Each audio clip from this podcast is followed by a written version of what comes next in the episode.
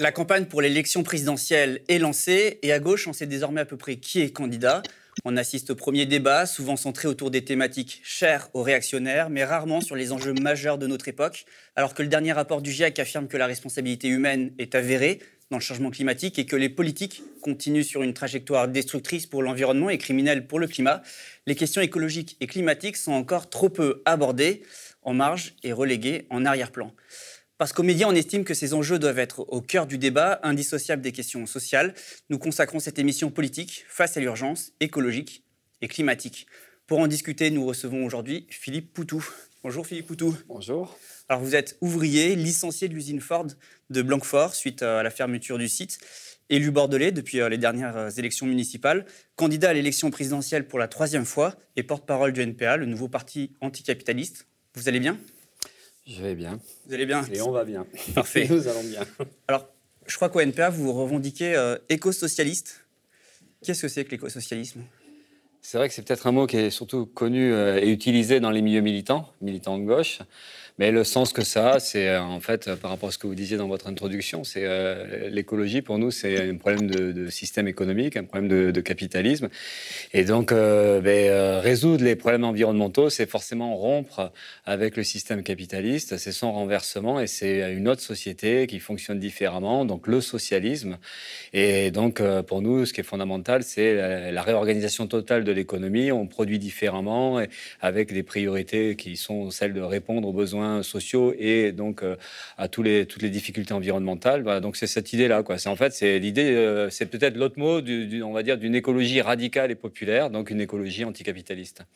Parce que du coup, euh, la catastrophe, elle est en cours. Si on fait le constat de ce qui se passe actuellement, on dit, on entend souvent, même dans la presse aujourd'hui, qu'on est rentré dans l'ère des pandémies, même l'ère des méga-feux. On a, on a pu lire ça cet été. Euh, et puis même euh, l'hiver d'avant avec euh, ce qui se passait notamment en Australie. Il y a les inondations, là, ça a commencé. on rentre dans la période des épisodes Sevenol, des épisodes méditerranéens, des événements qui ne sont plus isolés. Tout ça, ça n'a rien de naturel. Ça signifie qu'en fait, c'est le capital qui met en danger ou qui détruit ses propres conditions. C'est le système capitaliste qui est responsable. Ben oui, il y a pas, de toute façon, il n'y a pas que l'ère des, des, des, incendies ou des inondations, c'est aussi une ère de guerre. Euh, on le voit partout, de souffrance humaine, de dictature, de, enfin voilà, enfin on pourrait dire que l'ensemble du monde et l'ensemble de la société évolue très mal et tout devient très dramatique. Et donc euh, du coup, euh, ben, on discute effectivement d'une explication qui est justement le fonctionnement de la société.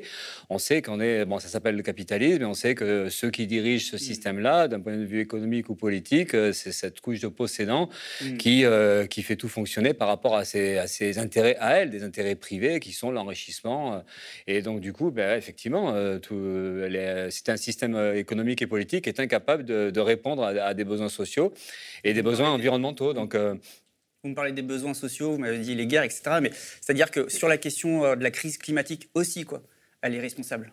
Oui, tous les malheurs. après, ça fait un peu simpliste, un peu, on va dire, un peu schématique, mais euh, oui, parce que euh, le fait de dire c'est l'activité humaine qui pose problème, ou le fait de dire euh, c'est l'homme, ou là, enfin l'homme au sens hein, l'homme et la femme, qui font qu'aujourd'hui on a des problèmes environnementaux, c'est c'est pas suffisant, parce qu'en fait il y a une organisation économique et sociale et politique qui détermine la façon dont on produit les choses, la façon dont on les répartit, et donc c'est forcément d'essayer de, de, discuter de, des responsabilités de ce système politique-là, et ce système politique politique-là, contrairement à ce que disaient certains de gauche, euh, ça a un visage. Et ce visage-là, oui, c'est la classe des possédants. C'est ceux qui contrôlent et qui, qui décident de produire de telle manière par rapport à leurs propres intérêts. Donc à la fois les questions environnementales ou les questions sociales ou les questions humaines euh, en général. On le voit avec la question des réfugiés aujourd'hui. Tout ça, oui, il y a un système qui en est responsable. Euh, voilà.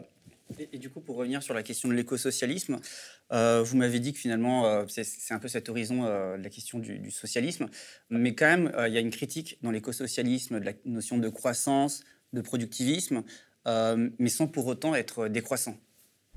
L'écosocialisme, si, ça suppose quand même aussi la décroissance. Mais après, c'est la critique du capitalisme. Donc après, la critique du capitalisme, c'est la critique de son mode de production, et qui est un mode de production productiviste, c'est-à-dire c'est toujours produire plus pour faire plus de profit, et donc bouffer le marché du voisin ou bouffer euh, euh ouais, le, les autres marchés.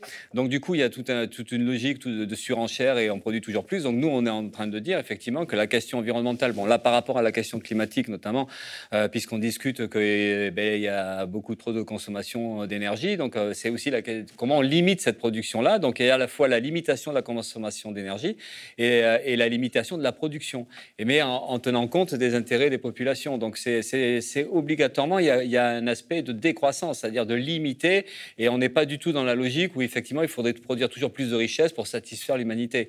Là, on est dans, un niveau où il faut maîtriser tout ça, de voir les gaspillages qu'il peut y avoir et de voir comment effectivement la planète, euh, la population, les populations peuvent euh, juste manger euh, normalement, être logées normalement. Enfin voilà. Donc du coup, ça pose ces problèmes-là. Donc je pense que c'est dans, c'est inscrit de toute façon dans l'écosocialisme, dans la critique, dans la critique radicale du système capitaliste. Mmh. C'est-à-dire que là, parce que là vous me parlez de la question des limites, mais le capitalisme est incapable de concevoir les limites, enfin notamment les échéances lointaines, parce qu'on va parler tout à l'heure de la planification, mais euh, le capitalisme, lui, est incapable de planifier justement à long terme et euh, d'adapter sa production en fonction des limites planétaires. Quoi.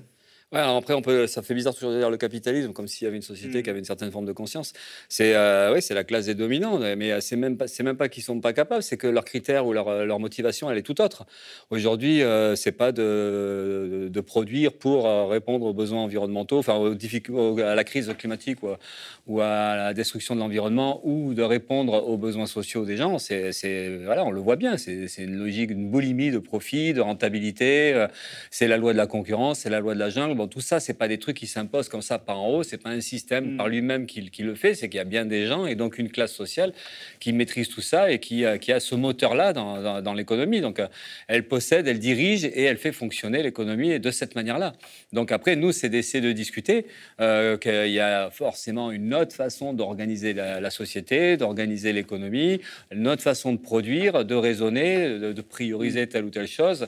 Et c'est pour ça que c'est, dans le fond, c'est une question de de, démocratie. Quoi. C'est euh, de, de, manière où la population, elle puisse par elle-même euh, euh, diriger tout ça, l'organiser et répondre immédiatement à, toutes les difficultés du moment. Hmm. Parce que ça signifie que la sauvegarde de notre écosystème, elle n'est pas envisageable sans une prise en compte à long terme. Ça fait 30 ans que les politiques en parlent, que c'est dans l'agenda politique, la question climatique, la question même de la crise, de l'effondrement de la biodiversité, etc. Mais ils ne font sans cesse que repousser les échéances. Ouais, nous on dit, enfin nous NPR on dit ça, mais beaucoup dans les milieux militants écolos ou pas, seulement écolos, euh, où il y a cette notion d'urgence, mais euh, presque une notion de trop tard, euh, parce que les dégâts sont déjà là.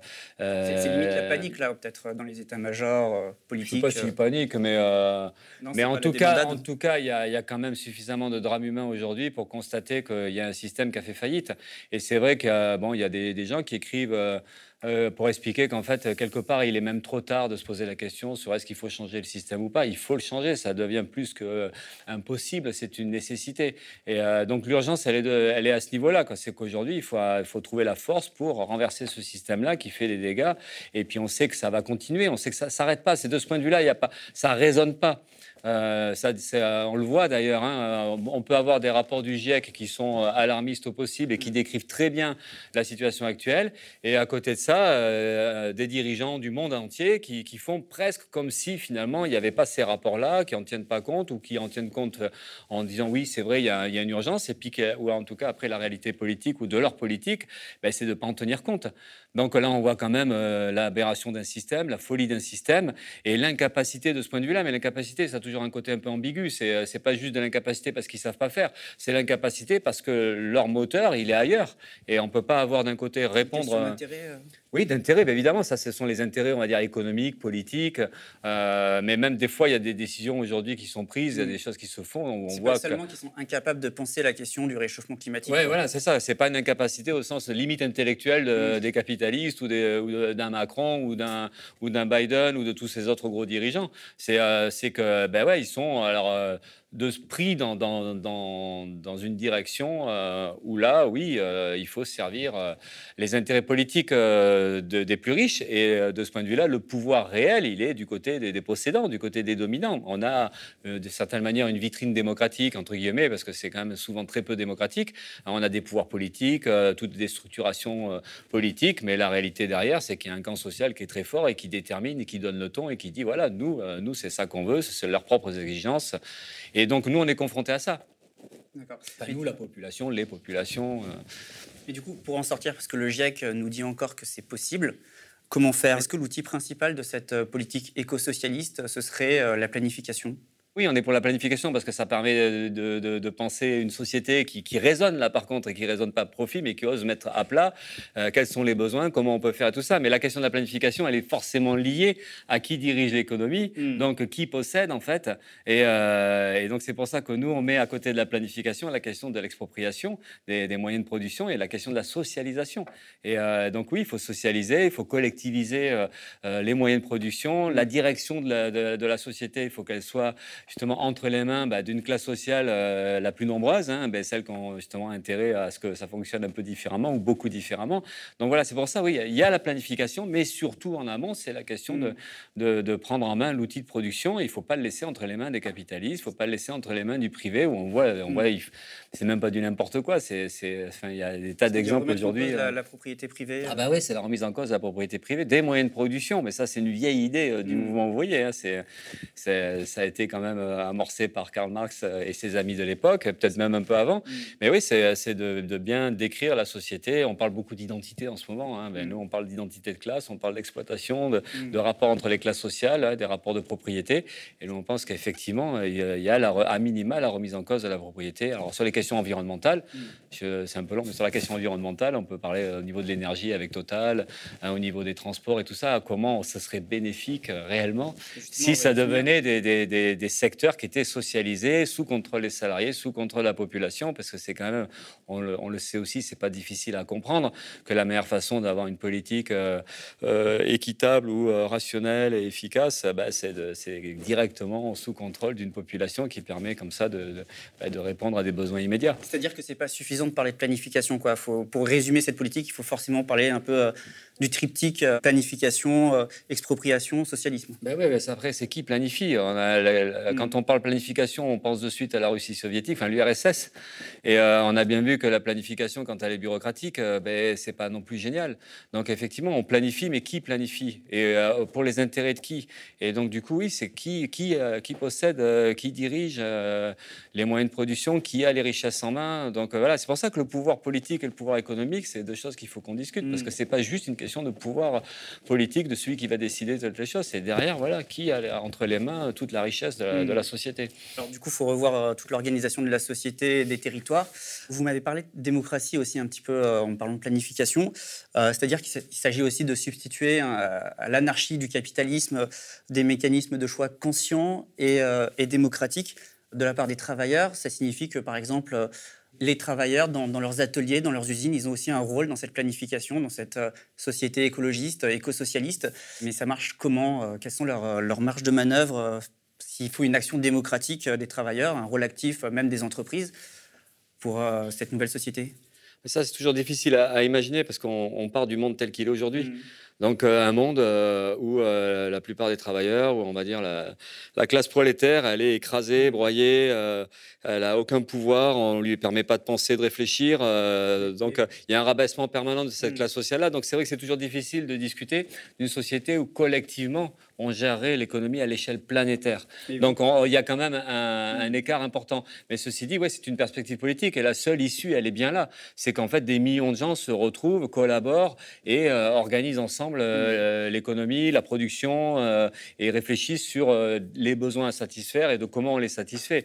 Donc ça, c'est arriver à convaincre là-dessus parce que c'est toujours présenté comme une utopie. Alors évidemment, la, la force, entre guillemets, des capitalistes, c'est de dire, ben, regardez, c'est nous qui dirigeons monde et, franchement, euh, euh, comment vous pouvez imaginer qu'à un moment donné, ce soit euh, des 7 milliards d'individus sur une planète qui puissent collaborer euh, C'est pas possible. L'humanité n'est pas faite comme ça. La nature humaine n'est pas faite comme ça. C'est la concurrence, c'est chacun pour soi. C'est on se bouffe les uns les autres. Voilà. Donc il y a aussi tous ces arguments-là qui font dire qu'on pourrait pas. Bah, si nous on dit qu'est-ce qui en fait empêcherait en réalité un monde qui fonctionne comme ça. Donc c'est pour ça que c'est à la fois des discussions générales sur la société, mmh. l'évolution des sociétés. Pas un peu pensé quand même déjà dans certaines luttes. Je pense par exemple à la chapelle d'Arblay ou à Grand Puy. Ils ont pensé aussi euh, peut-être euh, à quel type euh, d'industrie, quel type d'usine ils pourraient, ils pourraient avoir s'ils la reprenaient en main. Enfin, vous venez de l'industrie automobile, par exemple.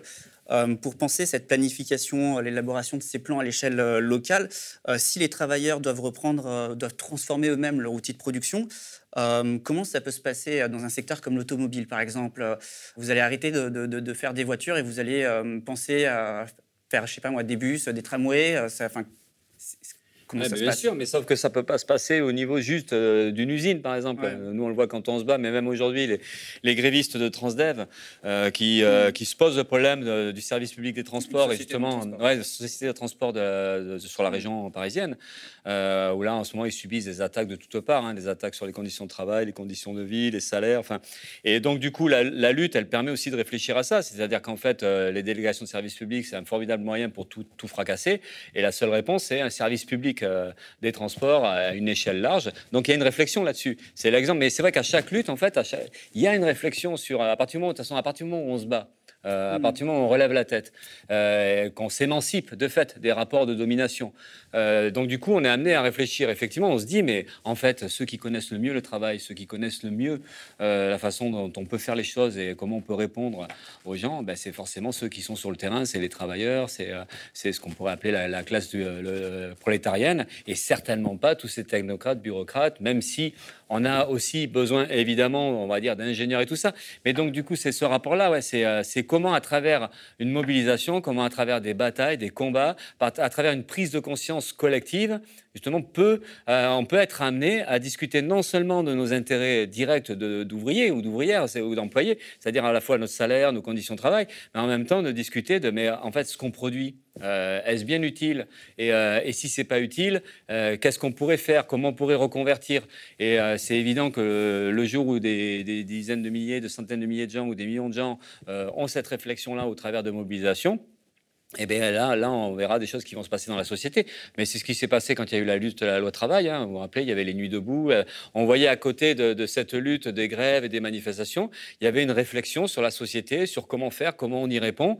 Et euh, à chaque fois qu'il y a des mobilisations importantes, mais même euh, le mouvement Irak en Algérie ou la contestation au Chili, c'est derrière des réflexions politiques sur dans quel système on vit, qu'est-ce qu'on peut changer. Et, et on s'aperçoit qu'il se passe beaucoup de choses profondément dans la société donc euh, c'est ça, c'est là de ce point de vue-là, ça devient très réaliste, mais ça suppose évidemment à la base et à un minima, euh, en fait, une sorte de révolte et de dire ben voilà, ben on va plus se faire écraser, on va plus se faire traiter comme euh, comme des moins que rien. Ben oui, hein, on n'est pas juste avec des bras pour pour se faire exploiter, on a aussi un cerveau, on peut penser et on peut même beaucoup mieux penser que ceux qui dirigent aujourd'hui la société. Et de ce point de vue-là, dans l'idée de la planification justement, c'est on s'oppose aussi à cette idée que ce serait un État ou par en haut qu'on gérerait tout, mmh. mais il y a aussi cette question de par en bas, parce qu'en fait, il y a, à l'échelle planétaire, on peut penser que beaucoup de choses peuvent se régler avec un minimum de centralisation, parce que ça, il y a besoin d'organiser quand même une échelle large, mais c'est, ça s'oppose pas du tout à une forme d'autogestion euh, dans plein d'endroits. Et l'autogestion, c'est justement la capacité des, gens par en bas d'organiser les choses et de faire des choix, de prendre des décisions sur la façon de, produire ou ce dont on a besoin de produire. Sachant qu'il y a quand même un certain nombre de secteurs. Euh, on se pose un peu euh, la question de l'avenir euh, pour limiter le, réchauffement climatique, euh, notamment sur la question des transports. On parle beaucoup du secteur aérien qui représente 2% des émissions mondiales en 2015. On peut aussi parler de l'automobile. Mener une politique sur la question des transports, c'est aussi revoir tout l'aménagement du territoire. Enfin, comment vous allez, comment vous abordez toutes ces questions? Non, mais c'est vrai, c'est là où on voit que dès qu'on prend par un petit bout, on s'aperçoit mm. que c'est l'ensemble de la société qu'il faut qu'on arrive à discuter. Mais ouais, sur l'automobile, euh, effectivement, sur les, euh, j'ai pas répondu, mais sur la, lutte Ford, quand on, mm. se battait contre la fermeture de l'usine, on avait essayé de formuler aussi le fait, parce qu'en fait, on n'était pas du tout des obsédés de la voiture, euh, au contraire, parce qu'en fait, un ouvrier qui fabrique des voitures, mm. ou nous, on fabriquait des boîtes de vitesse, même si elles sont automatiques, c'est, on a du mal à imaginer la même, le même ouvrier être un peu écolo, quoi. Il fabrique des voitures, donc forcément, il se fout du reste. Mais non, donc du coup, on avait essayé de formuler ça, de formuler justement, mais euh, l'usine Ford ne veut plus l'usine, ils disent qu'il n'y a plus besoin et tout ça. Bon, pourquoi pas Mais alors, par contre, le problème politique était posé, et là, on a eu à, faire face à la nullité des pouvoirs publics. C'est qu'en fait, à partir du moment où il y a une usine qui existe, avec des machines, avec tout ce qu'il faut, à la fois des gens qui savent bosser, et euh, une structure, un bâtiment, enfin tout, un terrain, euh, qu'est-ce qu'on en fait? Euh, et, nous, on disait au pouvoir public, mais voilà, il faut réquisitionner, il faut prendre tout ça. Ford veut se barrer, ils ont touché des tas d'aides publiques pendant des années. Euh, ben, réquisitionner et, et, et, une réflexion sur qu'est-ce qu'on fait de ça? Hmm. Qu'est-ce qu'on produit? Est-ce qu'il n'y a pas besoin? Alors, c'était euh, avant la crise sanitaire, donc on n'avait pas les arguments sur les respirateurs, enfin tout ce qui pouvait être utile hein, pour soigner les gens, parce que d'ailleurs, il y a eu des débats là-dessus au début de quand on a eu le, premier confinement. Hmm. C'était intéressant de voir ben, justement comment on peut réorienter des, productions. Nous, on n'a pas eu ça, mais par contre, on disait, mais ouais, ben, euh, vous disiez sur les bus et tout ça, nous on disait oui, pourquoi pas fabriquer ben, tout ce qui peut être transport en commun et, sortir de la bagnole, du tout voiture. Nous, on était pour ça. Mais là, de ce point de vue-là, des salariés en lutte, ils peuvent pas tout tout, résoudre. Il peut avoir un début de réflexion qui est forcément limité parce que nous, on a, un horizon assez, assez restreint finalement. Hein. c'est les murs de l'usine. Hein. Bon, quand on milite, on peut réfléchir un peu au-delà. Mais... Et donc, du coup, là, ce qui manquait, et ce qui manque de plus en plus, on trouve, c'est du côté des élus, du côté des pouvoirs publics, du côté des collectivités, il y a une incapacité à, se heurter, à se confronter aux logiques ultralibérales et au pouvoir absolu des capitalistes. Et euh, parce que là, ce serait leur rôle, une sorte de puissance publique qui reprend la main mm. et qui dit, ben ouais, on va raisonner collectivement, effectivement, ça on le reprend et on va voir ce qu'on en fait en s'appuyant sur les syndicats, sur les, associations, sur des collectifs, sur la population qui s'organise. Voilà. et c'est campagne aux élections municipales, vous étiez dans ce contexte justement. Et euh, la nouvelle majorité euh, verte ne s'est pas saisie euh, de la question. Non, mais la gauche bordelaise, elle a l'image de la gauche nationale très très limitée en fait, très limitée même. des fois, ça fait mal, mais c'est nul. parce qu'en fait, il y a une incapacité. C'est, on ne sait même pas le, niveau de, cynisme que peuvent avoir ces gens-là, ou si c'est une incapacité à pouvoir changer de schéma, euh, ou c'est tout simplement une incapacité à se confronter à un pouvoir euh, capitaliste, financier, euh, parce qu'en fait, les solutions, même à une échelle municipale, c'est pas compliqué. Mm. Sur la question du transport, sur la question de la pollution atmosphérique, sur la question du logement, parce qu'en fait, l'écologie touche un peu à mm. tous ces sujets-là, d'une manière ou d'une autre, et ils, ne peuvent pas rompre avec ce qui était fait avant. Et soit ce que vous disiez à juste titre sur la question de l'aménagement du territoire. Parce qu'en fait, la question euh, du transport euh, ou des logements, c'est lié à l'aménagement du territoire. C'est que pendant longtemps, ils osent moins maintenant, mais ça continue quand même, c'était l'idée de faire des grandes métropoles, on concentre la mm. population, on met tous les services dedans et tout ça, ce qui est une aberration complète. Tout vient là, un gâchis d'énergie, et puis on déserte autour. Et, euh, là, malheureusement, à, Bordeaux comme, comme ailleurs, il y a une incapacité à, à, rompre avec tout ça et à, se poser et à dire bon ok, on fait complètement autre chose maintenant, mais ça suppose évidemment euh, ben, d'envoyer bouler euh, les financiers, les banques, les, spéculateurs immobiliers et, euh, et, donc même sur le transport. Nous, on a posé le problème ben, de revenir à une régie municipale un service public de transport, pour nous, euh, il n'y a que quand euh, il y a un outil public sous contrôle public euh, qu'on peut maîtriser complètement la politique derrière. Donc une politique qui respecte l'environnement et puis une politique bah, qui répond à des besoins sociaux, c'est-à-dire qui donne l'accès à la population pour pouvoir se transporter et donc pour nous la gratuité du, transport et qui est à la fois social donc et écologique. Et là ils sont, ils nous disent juste non on peut pas, c'est pas possible, c'est le seul argument qu'ils ont. Et donc oui il y a quelque part une, gauche mais qui qui est, qui est en réalité plus de gauche, parce qu'on on, appelle ça encore la gauche, mais on n'est même plus trop exigeant, hein, parce que c'est et c'est on, est confronté à ça immédiatement. Donc comment on arrive nous à, bousculer ça? Et on sait que on est trois élus à la municipalité de Bordeaux, mais il y a d'autres exemples d'autres villes où il y a des élus qui sont pas forcément du NPA, évidemment, de toute façon on n'en a pas beaucoup, mais qui se posent ces problèmes-là. Mais on voit bien que la limite qu'on a, bah, c'est la, la force qu'on n'a pas. La force qu'on n'a pas, c'est la force des mobilisations que ce soit sur des questions, de, encore une fois, de transport, de logement ou, de pollution, parce que nous, on a des problèmes de pesticides aussi, est en plein endroit, enfin, liés à, l'utilisation euh, dans la... ouais, voilà. Et euh, on sait que c'est obligatoirement une force qui vient d'en bas, qui est liée aux luttes, à la, aux mm. colères, et qui permettrait justement de, bousculer euh, l'ordre qui est établi. Mm.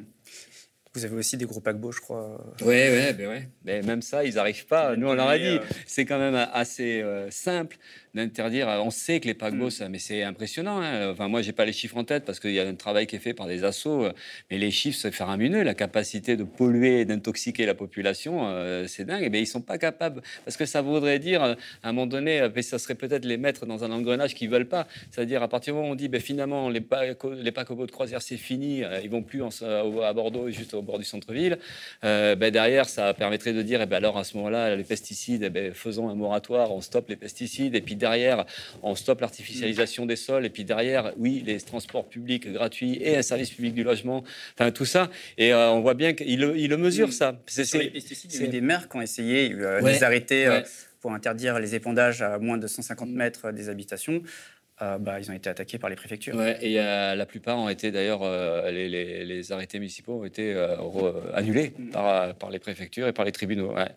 Mais ouais, mais ça, c'est justement ça qui permet après à la gauche, qui, est toute, qui se croit toute maligne, en disant Mais non, regardez, si on fait, mais sauf que même une grande ville le ferait, ben, ça permettrait de, de, percuter, de discuter. Euh, et puis, de toute façon, euh, la bataille politique ou la bataille de l'opinion, c'est aussi d'être en capacité d'oser, d'oser dire et d'oser faire.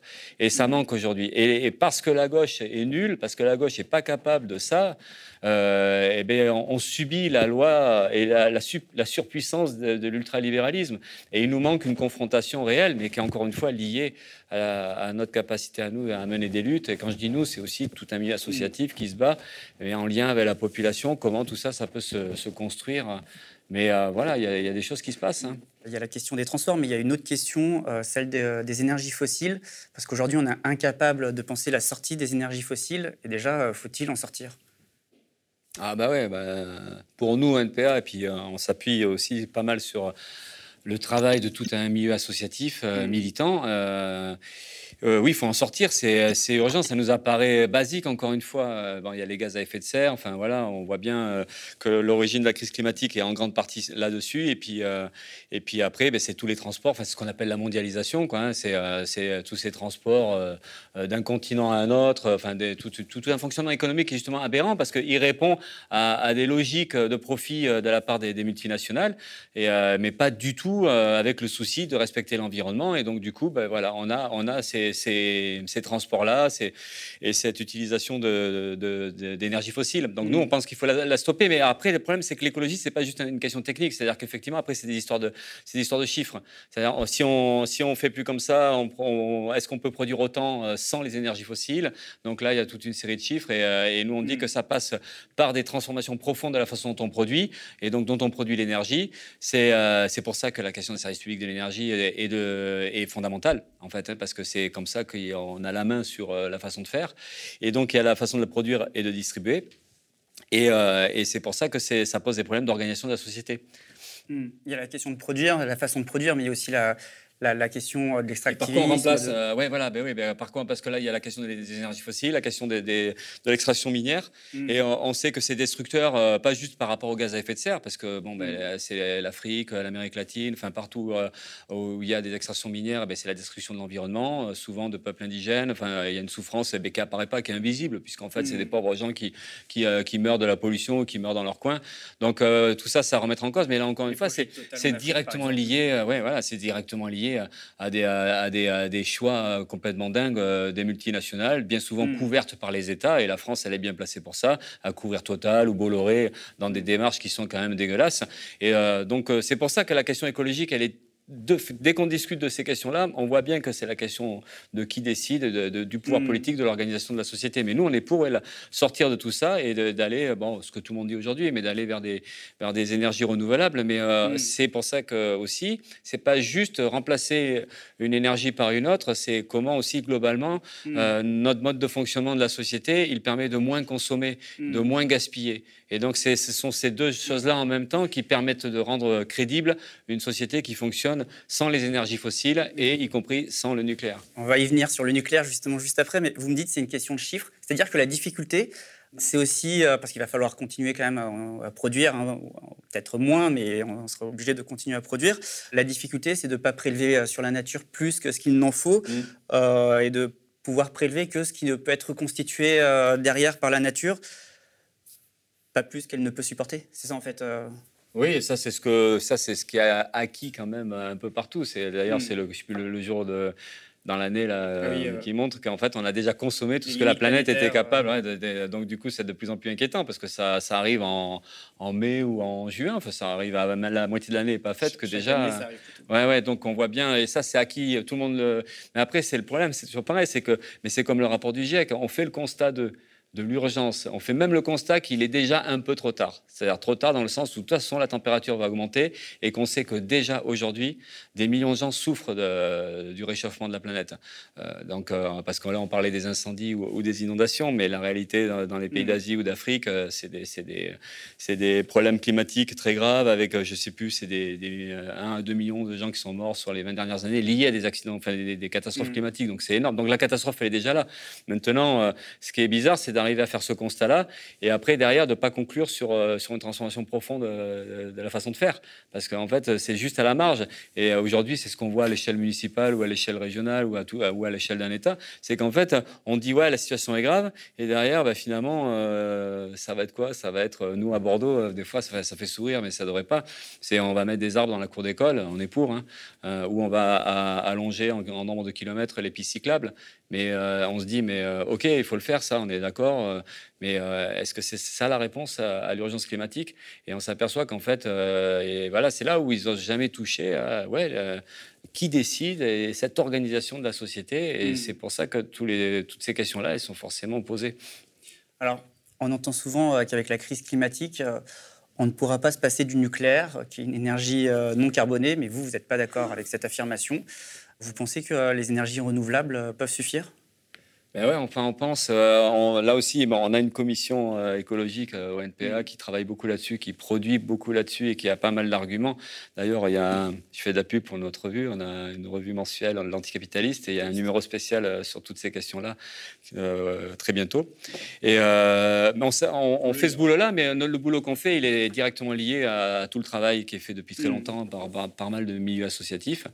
Euh, et, donc oui, euh, il y a à la fois parce que c'est l'un ou l'autre, c'est-à-dire si on sort des énergies fossiles, euh, donc il nous reste le nucléaire et le nucléaire aujourd'hui, bah, c'est vrai que par définition, a priori, il produit pas de gaz à effet de serre, sauf que bah, c'est pas si vrai que ça puisque si on prend en amont et enfin si on prend le coût des démantèlements des réacteurs qui, sont morts ou si on continue, mm. on, parle d'où vient l'uranium, le transport d'uranium, comment il est enrichi, tout ça. Donc du coup, ça c'est plus tout à fait les mêmes calculs. Mais donc du coup, l'énergie nucléaire produit quand même des gaz à effet de serre. Il en produit moins. Mm. Mais le problème de l'énergie nucléaire, c'est que c'est hyper dangereux. Enfin, nous, ça nous fait flipper le nucléaire. Enfin, il n'y a pas que l'histoire du déchet, du traitement du déchet, de qu'est-ce que ça devient pendant des siècles derrière. Mais les accidents. Et justement, par rapport au réchauffement climatique, par rapport aux problèmes, euh, aux tempêtes, aux ouragans, euh, éventuellement des tremblements de terre. Donc, du coup, il y a une mise en danger plus importante sur, euh, sur les centrales nucléaires, puisque le risque d'accident, bah, il augmente de fait. Et, et en plus, il y a un vieillissement des réacteurs. Euh, en France notamment, mais euh, dans d'autres pays.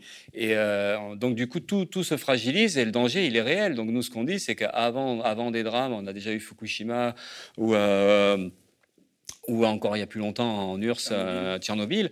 Donc on n'est pas obligé, on sait qu'il y a des incidents, on sait qu'il y a des risques, hein. il, y a, des assauts euh, comme Stéphane Lhomme là, au réseau Sortir du nucléaire, tout ça, qui, mettent en l'observateur du nucléaire, hein, tout à fait, qui mettent en alerte, euh, d'autres mettent en alerte, il y a un véritable danger. Donc c'est nous, on, ouais, on, dit qu'il faut à la fois sortir des énergies fossiles et en même temps avoir un schéma de sortie du nucléaire on sait que c'est pas comme ça, là, mm. ça s'arrête pas comme ça. C'est pas comme. C'est euh, une question qui divise à gauche, y compris dans le mouvement climat.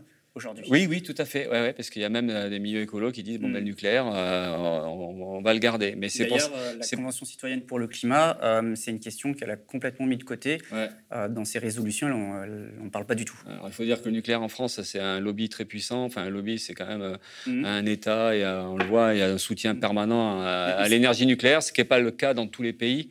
Euh, D'ailleurs, globalement, l'énergie nucléaire euh, à l'échelle de la planète, c'est le chiffre que je retiens, c'est 10% de production de, l'énergie qui est d'origine euh, nucléaire. C'est pas non plus énorme, mm. mais c'est vrai qu'en France, il y a une pression là-dessus mm. et que du coup, ben, il y a, voilà, il y a cette idée qu'on peut pas faire sans. Mais euh, nous, mais même si à la limite tout n'est pas faux en disant parce que c'est compliqué de, faire sans puisqu'on sait que c'est une capacité de production énorme. Mais sauf que le, les dangers étant là, enfin le risque pour l'humanité étant que on a quand même, enfin ça nous semble raisonnable de dire allez il faut sortir du nucléaire. Alors, c'est des schémas en 10 ans. Enfin, le, travail des associations, souvent, mm. c'est ça. C'est un schéma de sortie du nucléaire sur 10 ans euh, qui permet de, justement d'avoir une gestion, mais surtout pas de mettre de nouveaux réacteurs. Euh, en plus, ça coûte hyper cher. Enfin, voilà. C'est donc tout, tout, tout pris en compte. Euh, c'est des choses qui pour nous apparaissent mm.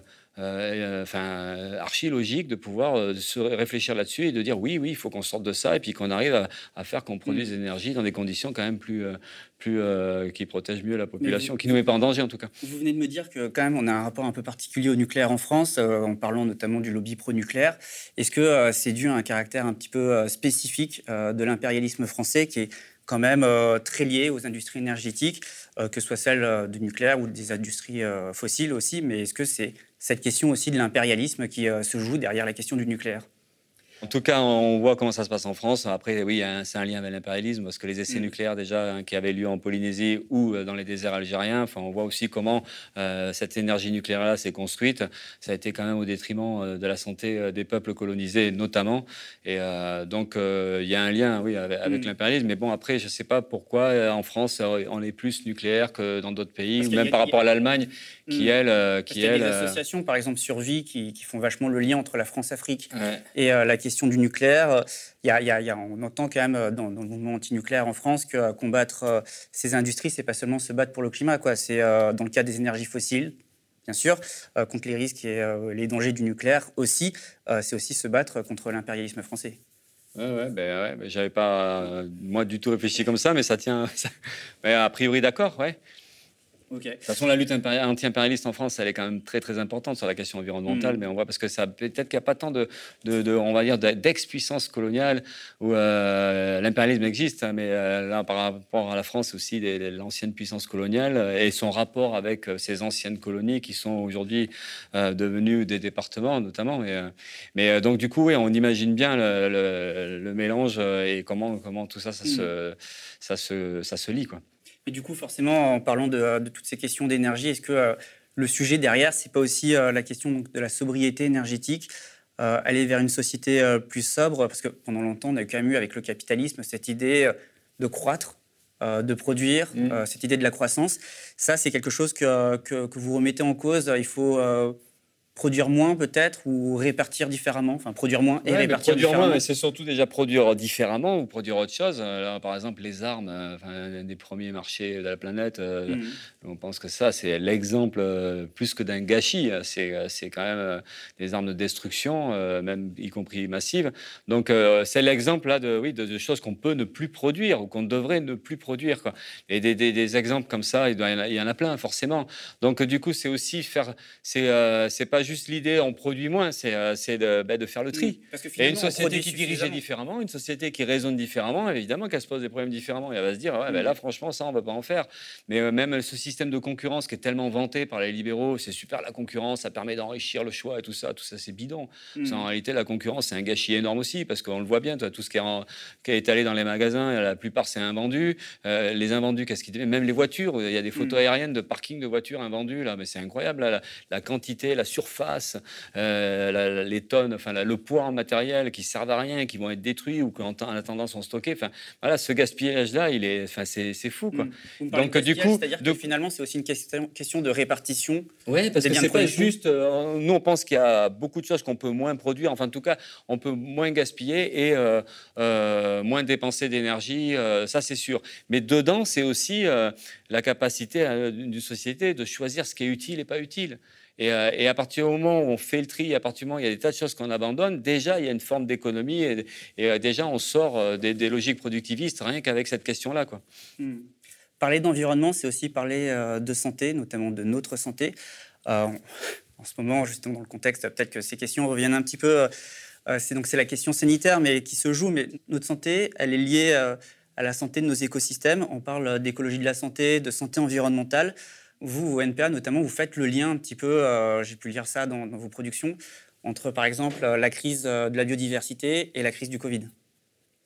Bah oui, enfin là, il n'y a pas que nous. Hein. C'était mmh. quand même, même dès, même dès le départ, ouais, bah, c'était même avant la crise du Covid, déjà se discuter que la destruction des forêts, euh, la, montée de température et la fonte du permafrost, tout ça, ça a libéré, mmh. euh, ça mettait en contact des, des, des, êtres vivants, virus et mammifères euh, à qui avant n'étaient pas en contact. La, diminution de la biodiversité, ben ouais, ça, ça, ça, pose des tas de problèmes d'écosystèmes, enfin tout, tout, enfin dérègle, tout change, et puis bon, il y a des, choses, des maladies qui apparaissent Ou, donc ça, c'était dit avant le Covid. Le Covid, c'est hmm. finalement l'illustration terrible. Aussi ont des conséquences sur la santé des ben, ouvriers. Ben, après, c'est globalement l'activité hmm. humaine. De toute façon, la destruction, Là, enfin, il y a la destruction des forêts, mais même il n'y a pas que la destruction des forêts, parce que ce qu'on appelle, euh, il y a beaucoup de luttes en ce moment en France sur la défense des zones humides. Euh, mm. La destruction d'une zone humide, ça, voilà, ça a été euh, ignoré, méprisé par, par les collectivités territoriales, notamment quand il y avait les débats sur le barrage de Sivens ou sur Notre-Dame-des-Landes, alors qu'en réalité, bah, tout le boulot qui était fait par les assos et par les scientifiques, c'était de dire, mais c'est quand même complètement nul de faire ça. Enfin, c'est même grave parce que ça a des conséquences, ça a des règles. même un petit bout de territoire, mm. zone humide il y a toujours quelques espèces qui vont disparaître. Et ça a été pris de haut par, par les décideurs. Ils n'en avaient rien à faire. Et, euh, et, ça se paye très cher. Donc, c'est pas juste l'histoire des forêts, c'est effectivement euh, comment on maltraite la nature. Et, euh, à force de croire que finalement, le progrès technique, l'évolution de la société, finalement, on peut vivre presque sans la nature. Quel sens ça a d'ailleurs de séparer les, espèces humaines de la nature? Voilà, bon, tout ça, ça se paye. Et c'est vrai que c'est la destruction qui est liée à l'activité humaine. Mais encore une fois, l'activité humaine, c'est pas neutre. C'est aussi dans le cas d'un système euh, productiviste euh, qui court au profit, qui court à toujours faire plus. Et voilà, mais tout ça, ça se paye. Ouais. J'ai une question, euh, j'ai envie de vous poser, parce que peut-être que le lien, pour certains, il n'est pas évident, mais vous m'avez dit en début d'interview que la justice climatique, elle nécessite un changement social radical. Est-ce que cette transformation en profondeur, il s'agit aussi, on parle aussi là d'une transformation en profondeur d'une société patriarcale et euh, raciste. Est-ce que euh, tout est lié? Parce qu'aujourd'hui, on entend euh, beaucoup parler d'écologie décoloniale. Et même, là, c'est un peu revenu ces derniers temps avec la candidature notamment de Sandrine Rousseau, Europe Écologie Les. On entend parler d'écoféminisme. Finalement, toutes ces questions, écologie, féminisme, antiracisme, etc., tout est lié? Ben, nous, en tout cas, on fait le lien avec tout parce que c'est un peu, c'est, quand on discute de, d'une lutte d'ensemble, mm. du tous ensemble, euh, ou même de faire le lien entre les, combats aujourd'hui, qu'ils soient antiracistes, féministes ou LGBTI, enfin toutes ces batailles-là qu'on est en train de mener sur les questions sociétales ou euh, sur les questions des droits de tous, et puis après les questions économiques euh, et les questions environnementales, oui, nous, de toute façon, on fait un lien, puisqu'en en fait, mm. tout, tout, tout amène à discuter de la société, de la façon dont elle fonctionne. Donc, euh, effectivement, on a en centralité, comme on pourrait dire, dans l'histoire du monde ouvrier, c'est la lutte des classes, c'est-à-dire mm. l'exploitation euh, des capitalistes euh, qui vit du travail des autres, enfin, qui s'enrichit, qui fait son profit sur le travail des autres. il y a ça, puis à côté de ça, ben, il y a toutes les formes d'oppression qui sont liées à la domination de, mm. cette classe-là. Mais après, ceci dit. Écologie décoloniale, écoféminisme, c'est des, des visions que vous soutenez politiquement, idéologiquement? Ouais, j'ai pas l'habitude de parler comme ça, mais je sais que ça existe, oui, mais, ouais, mais nous, on fait le lien avec tout ça. Et nous, on pense qu'un combat, justement, il est, il est d'autant plus efficace euh, qu'il fait le lien avec les autres. C'est-à-dire qu'il n'y a pas un mm. combat écolo euh, comme ça, parce qu'en fait, et en plus c'est facile de voir euh, les liens. Avant, on ne faisait pas. Il y avait la question écologique, elle était séparée ne serait-ce que de la question sociale. Et là, on s'aperçoit que finalement, à chaque fois qu'on mène une bataille, c'est la question mm. démocratique qui est posée, c'est la question de, de comment nous on s'organise, comment on réfléchit. Mm. Et ça, et ça. le principe de l'écosocialisme, de faire le lien. Oui, tout à fait. Ouais, Mais c'est pour ça. Et donc du coup, ça fait le lien forcément avec tous les problèmes qu'on peut avoir. Et mais c'est des problèmes de domination, d'exploitation euh, mm. d'oppression. Et euh, donc, euh, bien sûr que. environnemental aussi, par exemple, pour parler du rapport aux pollutions dans, dans, les banlieues comme par exemple en Seine-Saint-Denis, près des axes périphériques, etc. Là, on parle de racisme environnemental ou l'exemple du chlordécone dans les Antilles. Ouais, ouais. Hein, ou en Guyane aussi, ouais, ou même c'est vrai que bah, c'est ce que raconte Naomi Klein dans, dans un de ses livres, elle raconte justement les saloperies de, mm. des, multinationales qui vont puiser du pétrole euh, dans des endroits, même en Alaska, euh, ça coule partout dans la forêt, ça détruit les poissons dans les rivières que, pêchent les, les, Indiens euh, mm. d'Alaska. Où il y a des tas d'exemples comme ça. Alors ouais, c'est sûr que c'est là où en fait, et puis même aujourd'hui, plus c'est propre dans les pays riches, mm. ben, on sait que tout est repoussé dans, dans, les, dans les pays qu'on dit émergents. Et c'est comme les bateaux qui sont désamiantés dans les ports, euh, dans les ports d'Asie. Enfin voilà. Donc oui, euh, de ce point de vue-là, mais ça, c'est là, on est dans, on retombe dans les rapports mm. impérialistes où les puissances, euh, les puissances occidentales qui leurs poubelles, ben ouais, ça reste les anciennes colonies ou les ou les pays qui sont dominés aujourd'hui économiquement. Donc, mais là, ouais, on rejoint, ouais, il y, a ce lien-là. Donc, et puis après, effectivement, la, construction des villes dans, en Angleterre ou en France avec la, révolution industrielle, ben ouais, c'est sûr que ils étaient pas cons. Et même, il y avait même à Bordeaux, c'était rive droite, toute l'industrie était rive droite sur la Bastide. Bon, là, il n'y a plus rien, tout a été rasé depuis très longtemps, mais. Euh, et, euh, Et il y avait même les fumées, euh, c'était même bien pensé, les fumées allaient vers les, maisons des mmh. ouvriers et des ouvrières qui étaient derrière. Ça allait pas dans le quartier, ça allait, ouais, ça allait pas dans l'hypercentre bordelais, à Place de la mmh. Bourg, enfin où tout est riche, tout est beau. Et, voilà, donc en fait, il y a aussi des choses qui sont bien pensées de ce point de vue-là. Donc oui, il y a, y a ben voilà, ça c'est lié à, mmh. ce monde d'exploitation et d'oppression. Et puis euh, ben, il y avait euh, on rejetait sur les autres. Euh, bon, déjà, il y avait les conditions de travail qui étaient, qui étaient mm. horribles, mais en plus, euh, ils, payaient tout. Mais bon, après, il y a des. Juste, je pense là maintenant, il y a Upton Sinclair qui raconte aussi la fabrication à Chicago de la viande et tout ça. Euh, euh, la jungle, ça s'appelle. Et pareil, on voit ça. On voit, euh, on voit comment non seulement il y a l'exploitation au travail, enfin les, les, enfin, les accidents, enfin la, mort au travail, et puis et toute la misère qu'il y a autour, qui est liée à la pollution. Ils vivent dans la pollution, ce qui est aujourd'hui un peu les images qu'on peut avoir de, de, certains pays pauvres. Mais voilà, donc oui, ça, donc, mm. euh, c'est pour dire qu'on s'attaque à un sujet, il y a tout qui, tout qui mm. s'enchaîne. D'ailleurs, vous avez commencé à répondre à cette question en parlant de la centralité entre le capital et le travail dans le mouvement ouvrier, mais euh, en me disant que finalement, tout ça, c'est lié aussi. Euh, mais est-ce que le mouvement ouvrier, aujourd'hui, on a conscience et arrive à se saisir de toutes ces questions? Est-ce qu'une mobilisation, je prends l'exemple d'une mobilisation au Canada, où il y a eu la coalition étudiante pour un virage environnemental et social qui a qui a fait des manifestations, qui a mobilisé avec euh, quatre revendications, la, décarbonisation, le définancement de la police, euh, la régularisation des sans-papiers et la reconnaissance de l'autodétermination des peuples premiers, tout ça en mettant euh, toutes ces questions en lien avec la question climatique et environnementale. Ce genre de mobilisation, est-ce que c'est possible aujourd'hui avec le mouvement ouvrier en France? Est-ce que ce serait un modèle d'ailleurs? Ben, bah, un modèle, enfin en tout cas, il y a plein. je pense, toutes ces questions, je pense qu'il y a plein, il y a plein de choses qui se passent aujourd'hui. Il, il, y a des prises de conscience. C'est vrai que euh, c'est le problème qu'on a, nous, euh, souvent, c'est qu'on a tendance à démoraliser mm. devant la, saloperie du système. Enfin, on se dit des fois, mais comment on peut changer les choses? Donc, il y a des moments où on a du mal à, croire que, bah, que, ça peut changer dans le mm. bon sens. Mais en même temps, et, euh, il y a des tas de résistances, des tas de mm. mobilisations, qui, il y a celles que vous dites. Là. Mais après, mais même ici, il y, a, il y a pas mal de, luttes qui font, qui font le lien, justement. Et puis, et puis, par en bas, quoi. il y a des formes de lutte nouvelles. Mais on parlait beaucoup de, été absentes pendant longtemps dans le mouvement ouvrier. Ah, mais là, on dépasse euh, mm. le mouvement ouvrier hein, au sens strict du terme, parce que qu'il y a le mouvement ouvrier, donc euh, on peut parler euh, des mouvements de grève ou des manifestations, mais ce mouvement ouvrier-là, il est aussi en lien avec des tas de résistances qui sont sur des terrains écologiques ou antiracistes mm. ou féministes. Et, et, ce qui est intéressant aujourd'hui, c'est c'est ça, parce que de toute façon, la société, elle évolue, les choses se transforment. Mm. Même l'idée de la classe ouvrière, c'est plus la même, évidemment. Enfin, les délimitations, c'est plus les mêmes qu'il y a que 60 68 ou 36, mm. c'est plus les mêmes que le siècle. Ce sont des questions nouvelles qui se posent. Ben, nouvelles, en tout cas, euh, qui, ça prend des formes nouvelles. Moi, je suis pas, mm. je sais pas répondre à tout, mais on a quand même l'impression qu'on est dans, dans, un monde où des, choses euh, évoluent quand même largement. Mm. Euh, c'est plus, c'est plus comme avant. Il y a, les luttes, c'est plus comme avant. Il n'y a plus de grosses usines comme avant. Il y a plus de, de enfin, le, prolétariat, c'est plus le même qu'avant. Et puis la société, c'est plus tout à fait la même qu'avant. Même si fondamentalement, ça reste évidemment une société capitaliste avec euh, des possédants mm. qui exploitent euh, d'autres. Donc ça, ça change pas dans le fond. Mais, mm. mais c'est vrai que les choses évoluent. Donc il y a des formes de lutte. Et euh, peut-être qu'il y a une prise de conscience, euh, de toute façon, sur la, le enfin, l'urgence climatique, euh, c'est quelque chose qui est relativement récent, même si, même si j'ai vu il n'y a pas longtemps Dumont, là, le candidat à la présidentielle à 74, qui mm. déjà alerté comme on pourrait mm. parler aujourd'hui. Donc, du coup, ça, a moins 50 ans, en mm. fait, la, conscience du danger, du productivisme. Mais donc, aujourd'hui, donc, il y a des prises de conscience.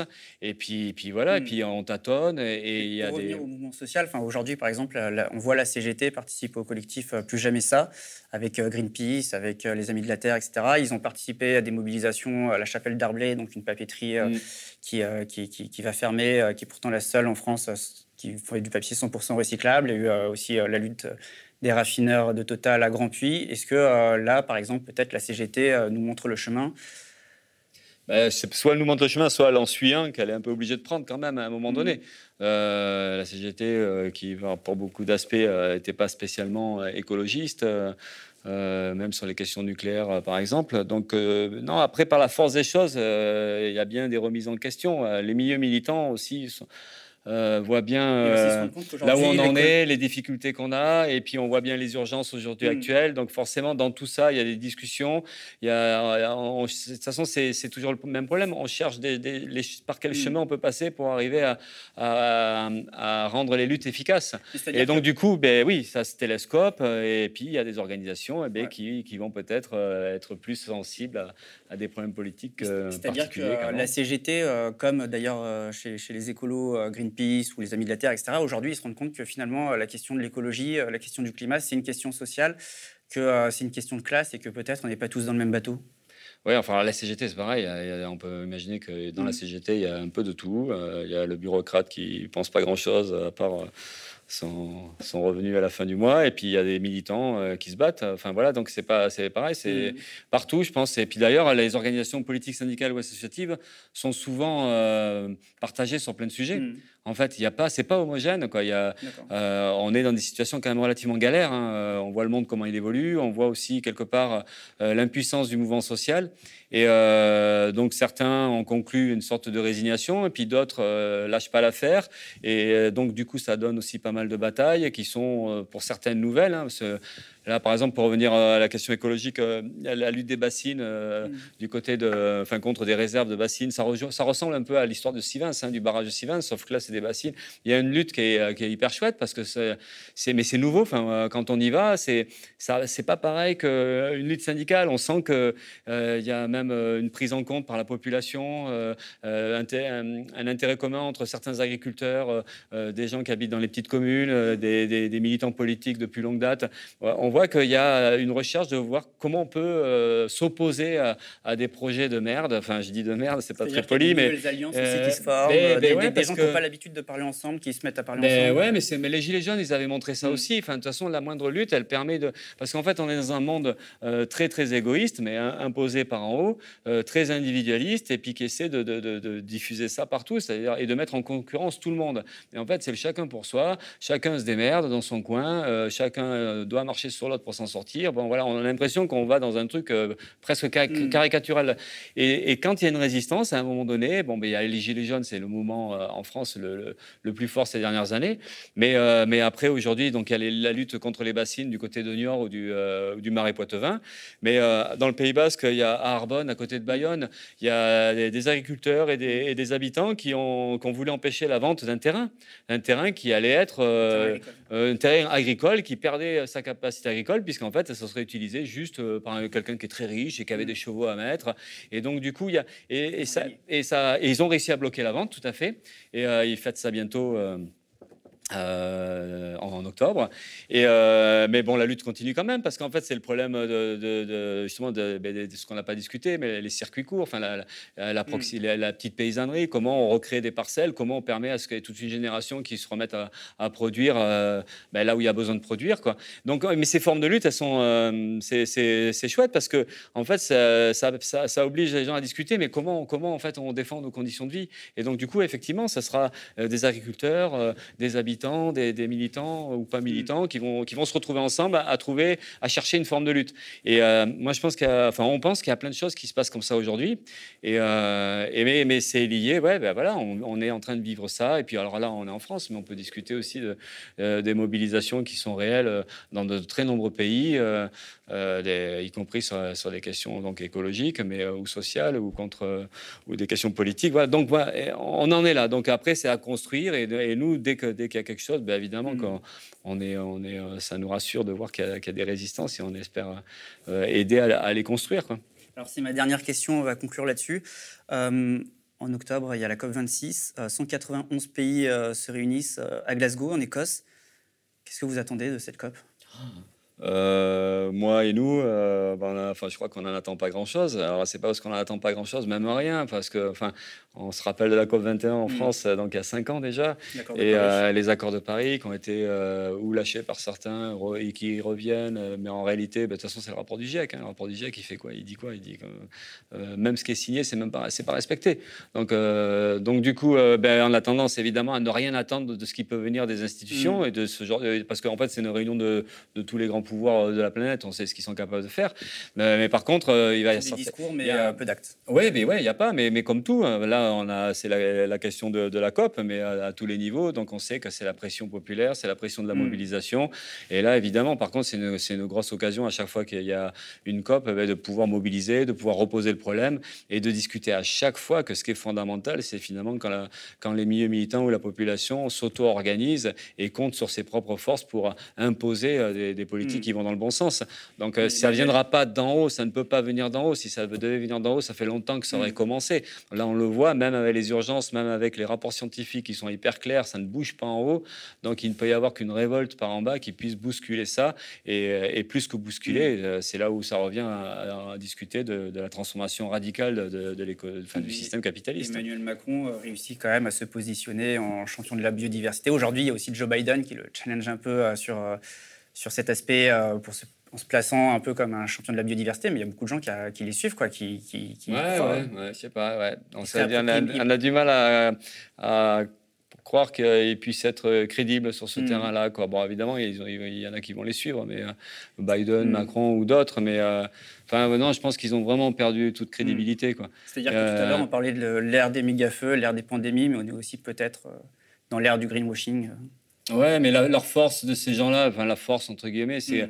c'est, c'est, euh, mais comme on dit souvent, c'est, euh, c'est la faiblesse euh, de la contestation en fait. Mm. C'est notre incapacité ou ce qu'on pourrait dire l'inefficacité aujourd'hui du mouvement social. mais sinon, eux, ils représentent quoi aujourd'hui? Enfin, quelle crédibilité quelle, Enfin, ils sont, mais même sur la crise sanitaire, la gestion de la mm. crise sanitaire, c'est catastrophique. Ils ont fait n'importe quoi. Et, et, alors, on peut se l'expliquer politiquement, le n'importe quoi. Hein. c'est pas juste, comme on disait tout à l'heure, c'est pas juste une question d'incompétence ou de manque de savoir. Mais euh, enfin, il faut voir comment il gère la crise sanitaire. Même Biden, il arrive. Il faut voir comment il gère euh, les, migrants euh, à la frontière mexicaine. Enfin voilà, c'est les mêmes. On retrouve les mêmes choses. Et donc je sais pas s'il y a vraiment, s'ils ont de la crédibilité. Après, ce qui nous manque nous, c'est la force de virer tous ces gens-là et de changer tout ça, quoi. Mais bon, ça va venir. Je vous remercie, Philippe Poutou. Je rappelle juste, pour ceux qui nous regardent, qui préféraient peut-être nous écouter, ces entretiens sont disponibles sur toutes les plateformes d'écoute sous forme de podcast. Merci encore d'être venu sur le plateau du Média. Merci. Le Média devient une coopérative. Alors pour garantir son indépendance, n'hésitez pas à devenir sociaux et à nous soutenir sur le mediatv.fr. Et pour ne rien rater de nos contenus, abonnez-vous au podcast.